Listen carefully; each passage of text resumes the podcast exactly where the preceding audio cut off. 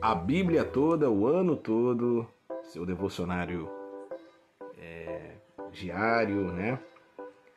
Aqui comigo no podcast Devarim, sou o pastor Carlos Júnior, é um prazer estar com vocês. Você que está pelo podcast Devarim, pelo Spotify e todas as plataformas digitais. Seja muito bem-vindo, hein? Essa semana vamos falar sobre a semana 7, vamos falar sobre a oração do Pai Nosso. Retornaremos aos ensinos de Jesus sobre a oração, conforme registrado em Mateus 6, 7 ao 15. E agora enfatiza que a hipocrisia não é o único pecado a ser evitado em oração. Há outro, há outro que são as vãs repetições, ou expressões sem sentido e mecânicas. O primeiro é a tolice do fariseu, o segundo é do gentil ou pagão. A hipocrisia é uma deturpação do propósito da oração, desfiando-se da glória de Deus para a glória do eu. A verborragia é uma deturpação da própria natureza da oração, degradando-a de uma abordagem real e pessoal a Deus, ao mero recitar de. Jesus então contrasta o modo pagão de eloquência sem sentido com o modo cristão da comunhão significativa com Deus e ilustra isso por meio da beleza e do equilíbrio da oração do Pai Nosso. Então vamos falar sobre a oração pagã, a oração cristã, consideração pela glória de Deus, dai-nos o pão de cada dia, perdoe os nossos pecados, livra-nos do mal e a nossa imagem de Deus. Seja bem-vindo ao podcast Devarim, a Bíblia toda, o ano todo.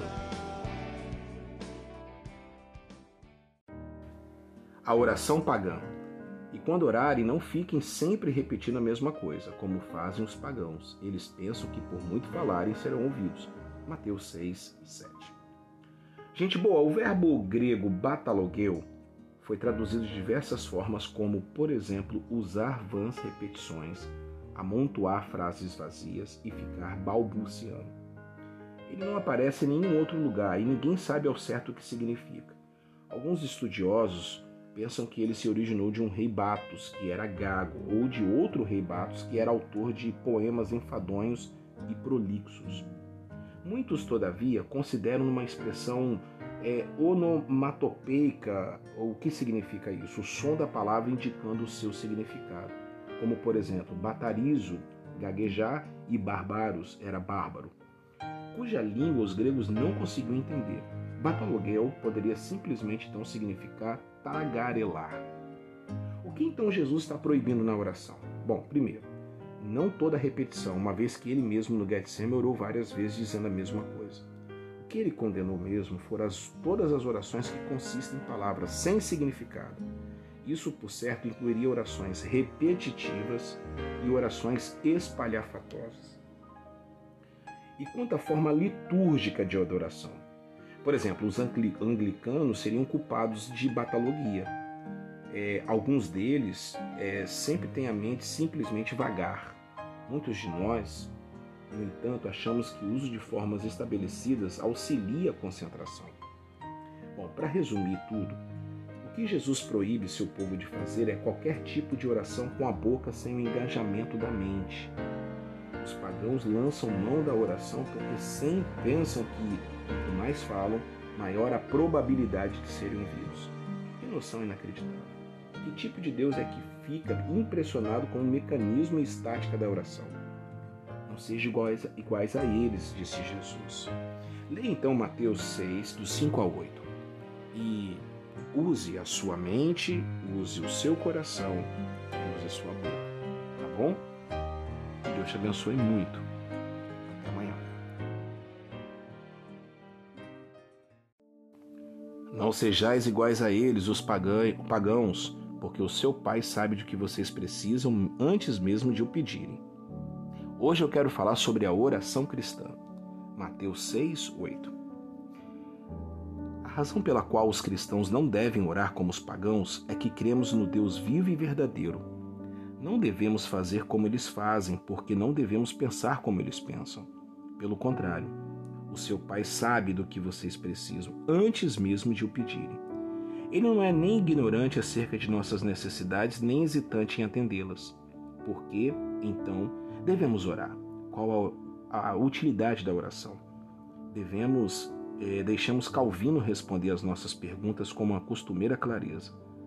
Crentes não oram com o objetivo de informar a Deus sobre coisas que lhe sejam desconhecidas ou de instigá-lo a cumprir sua obrigação de conclamá-lo, como se estivesse relutante. Pelo contrário, eles oram para despertar em si mesmo o desejo de buscá-los, para exercitar a sua fé ao meditar nas promessas dele, para se aliviarem de suas ansiedades e derramá-las em seu seio. Resumindo, para que possam declarar que todas as esperanças e expectativas de bem, tanto para si mesmo quanto para outros, não são, estão ancoradas nele. Uau, que coisa linda, Calvino! Se a oração dos fariseus era hipócrita e a dos pagãos mecânica, a oração dos cristãos, por sua vez, deve ser verdadeira. Sincera, em oposição à hipocrisia atenciosa e em oposição à mecânica. A chamada oração do Pai Nosso foi dada por Jesus como modelo de como deve ser a oração genuína do cristão. E de acordo com Mateus, ele a deu como um padrão a ser copiado. Vocês orem assim. De acordo com Lucas, uma forma de ser usada, quando vocês orarem, digam. Lucas 11, 2. De fato, gente boa, podemos usar a oração de ambas as maneiras.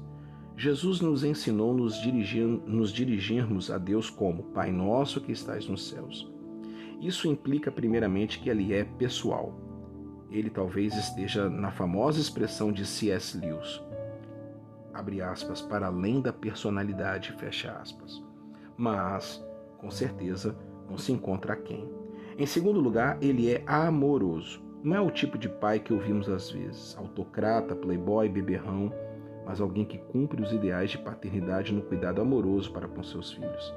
E em terceiro lugar, ele é poderoso. Aquilo que o, que o seu amor indica, seu poder é capaz de realizar, é sempre sábio.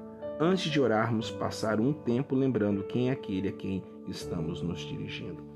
Leia Mateus capítulo 6, versos 7 ao 13. E que Deus te abençoe. Tchau, pessoal!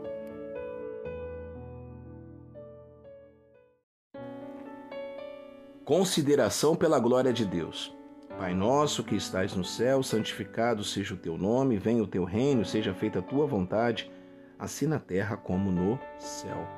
Mateus 6, do 9 ao 10. Ô gente boa, a oração do Pai Nosso contém seis repetições.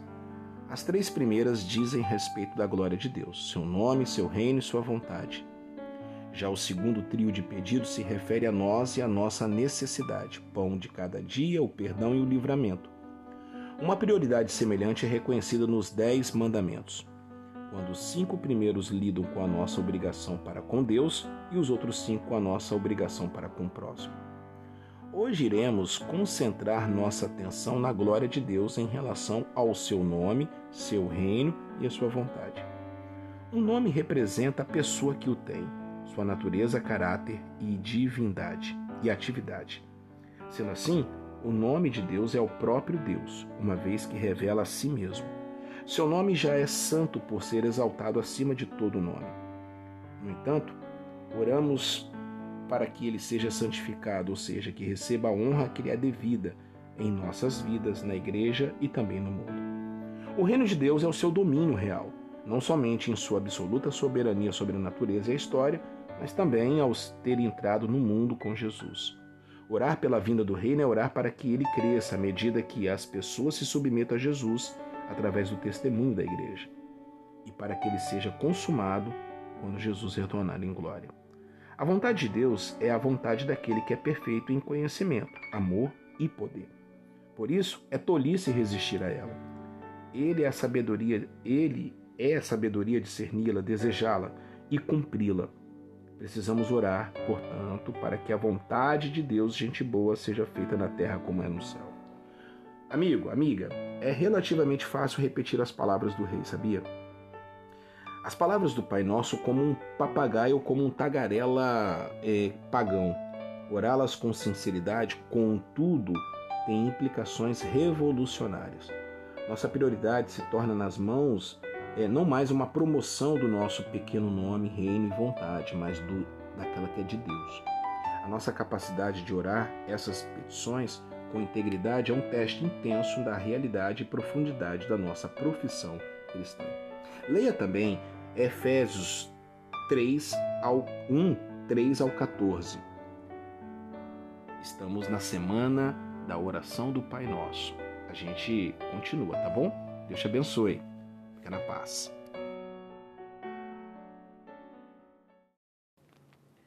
Dai-nos o pão de cada dia.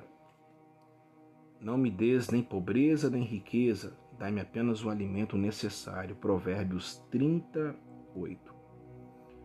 Na segunda metade da oração do Pai Nosso, o adjetivo possessivo muda de tu para nós. Nos voltamos das questões relacionadas a Deus para os que dizem a nosso respeito. Tendo expressado nosso interesse ardente pela glória de Deus, expressamos agora nossa humildade na dependência de Sua graça. Embora as nossas necessidades pessoais tenham sido relegadas a segundo plano, elas não foram eliminadas. Não. Evitar mencioná-las por não querermos incomodar a Deus com tais trivialidades é um grande erro, tanto quanto permitir que elas dominem as nossas orações. Alguns comentaristas antigos não conseguiam crer que Jesus desejasse que o nosso primeiro pedido fosse pelo pão literal. Parecia inadequado a eles. Assim, eles tornaram a petição em uma alegoria. Pais da igreja, como Tertuliano, Cipriano e Agostinho, pensaram que a referência fosse o pão invisível que é a palavra de Deus, ou o pão sacramental da ceia devemos ser gratos pelo entendimento mais abrangente e prático dos reformadores. Calvino chamou a espiritualização dos pais da igreja de imensamente absurda. Lutero escreveu que o pão era um símbolo de tudo que era necessário para a preservação desta vida, como alimento, o corpo saudável, o clima agradável, a casa, o lar, a esposa, o esposo, os filhos, o bom governo e a paz. A oração para que Deus nos dê essas coisas não nega, é claro, que a maioria das pessoas tenha de ganhar o seu sustento ou que sejamos nós mesmos conclamados a alimentar os famintos. Ao contrário, ela é uma expressão de nossa extrema dependência de Deus, que normalmente usa meios humanos de produção e de distribuição através dos quais realiza os seus propósitos. Além disso, parece que Jesus queria que seus eh, seguidores estivessem conscientes de uma dependência diária o adjetivo grego epiousios, é, em o pão nosso de cada dia, era totalmente desconhecido para os antigos, tanto que Orígenes pensou que os evangelistas os tivessem cunhado. Quer ele signifique para o dia presente ou para o dia seguinte, trata-se de uma oração pelo futuro imediato. Devemos viver um dia de cada vez, dar graças antes das refeições e reconhecer isso. E trata-se de um valioso hábito cristão. Leia também Deuteronômio 26, do 1 ao 11. Que bom que você está comigo, espero que eu esteja sendo benção na sua vida. Podcast Devarim, tamo junto e misturado. Tchau, pessoal!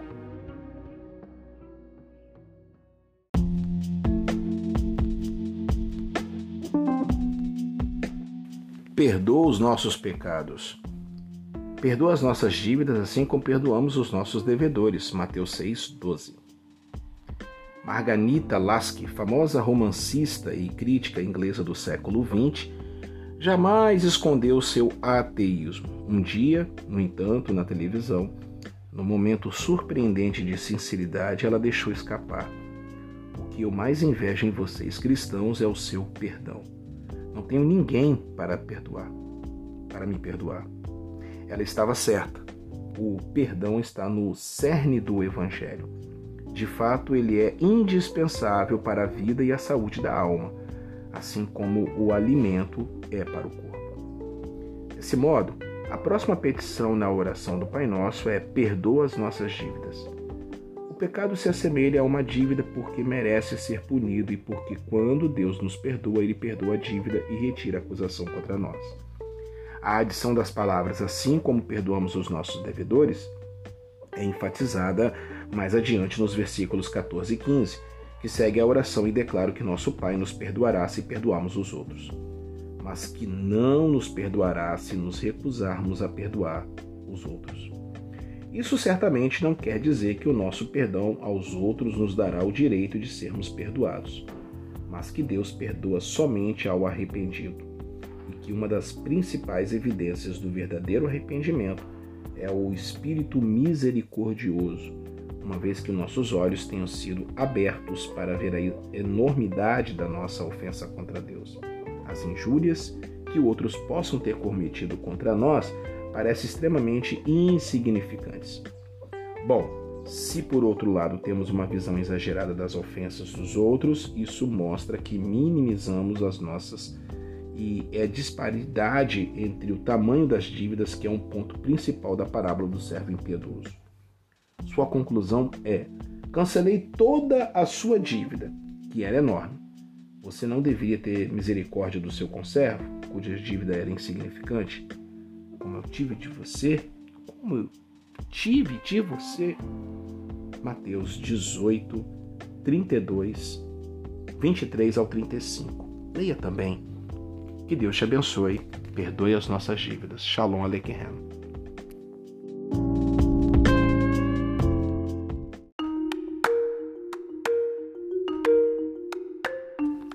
Livra-nos do mal e não nos induzas à tentação, mas livra-nos do mal. Mateus 6, 13.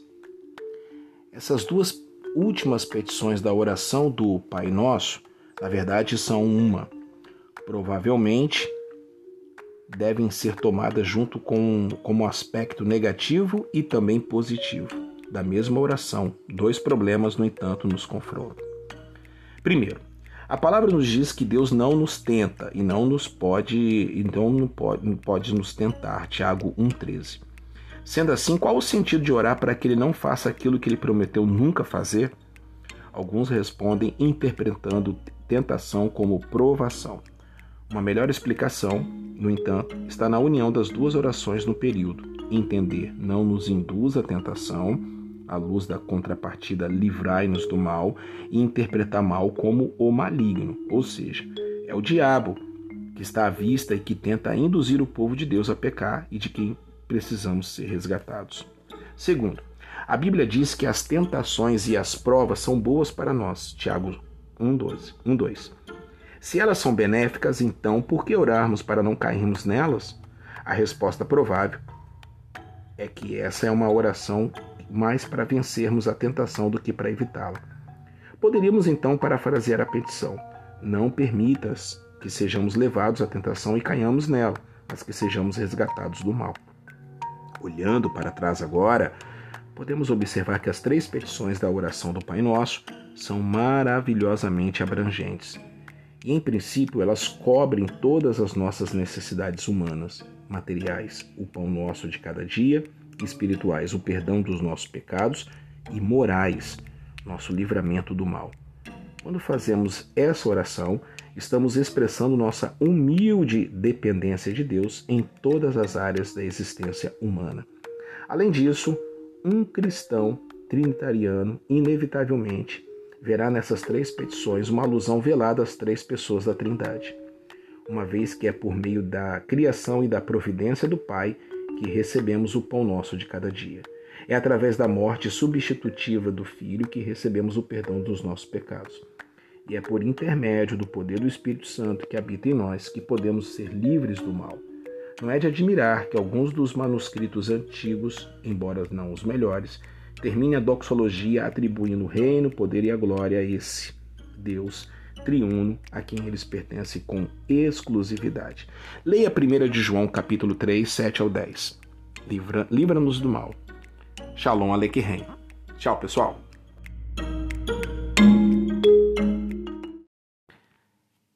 Nossa imagem de Deus. Em Mateus 7,11 diz: Se vocês, apesar de serem maus, sabem dar boas coisas aos seus filhos, quanto mais o Pai de vocês que estás no céu dará coisas aos que lhe pedirem.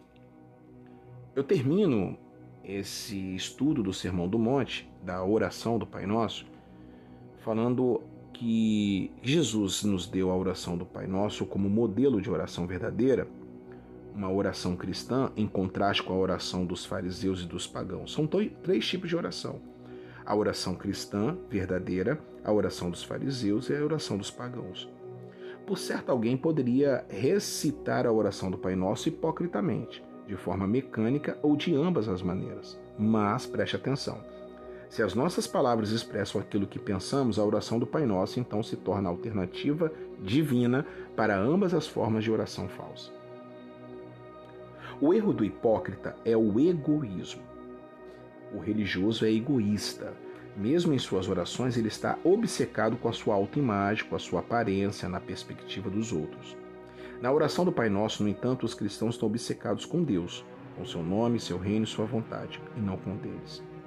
A oração do pagão é insensatez. O erro dela é a insensatez. Ele fica tagarelando, falando sem parar, dando voz à sua liturgia sem propósito. Contra essa tolice, Jesus nos convida a fazermos conhecidas nossas necessidades diante do nosso Pai. Não tem problema de você falar com humildade, assim expressar sua dependência diária dele. Desse modo, a diferença fundamental entre vários tipos de oração são a imagem essencialmente diferente de Deus que se encontram por trás deles. Que espécie de Deus é esse que poderia estar interessado em orações tão egoístas e desleixadas? Seria Deus uma mercadoria que podemos usar para promover o nosso próprio status ou um computador que podemos alimentar mecanicamente com palavras? Dessas é, noções indignas, nos voltamos com alívio ao ensino de Jesus, que Deus é o Pai nosso que estás nos céus. Precisamos então nos lembrar de que ele ama seus filhos com mais terna afeição, que vê seus filhos mesmo no lugar secreto, que conhece a necessidade de seus filhos antes que eles peçam algo e que age em favor deles com um poder celeste e real. Se assim permitirmos que a Escritura modele a nossa imagem de Deus, nunca iremos orar com hipocrisia, mas sempre com integridade, nunca de forma mecânica, mas sempre reflexivamente, como filhos de Deus que somos. Leia Mateus do 7, Mateus 7, do 7 ao 11. E eu termino a oração do Pai Nosso da semana 7. Vamos partir para a semana 8, divisor de águas. Está imperdível. Que Deus te abençoe. Assista também, ouça também no nosso podcast, nas plataformas digitais, no Spotify, por exemplo, Deezy, e que Deus te abençoe.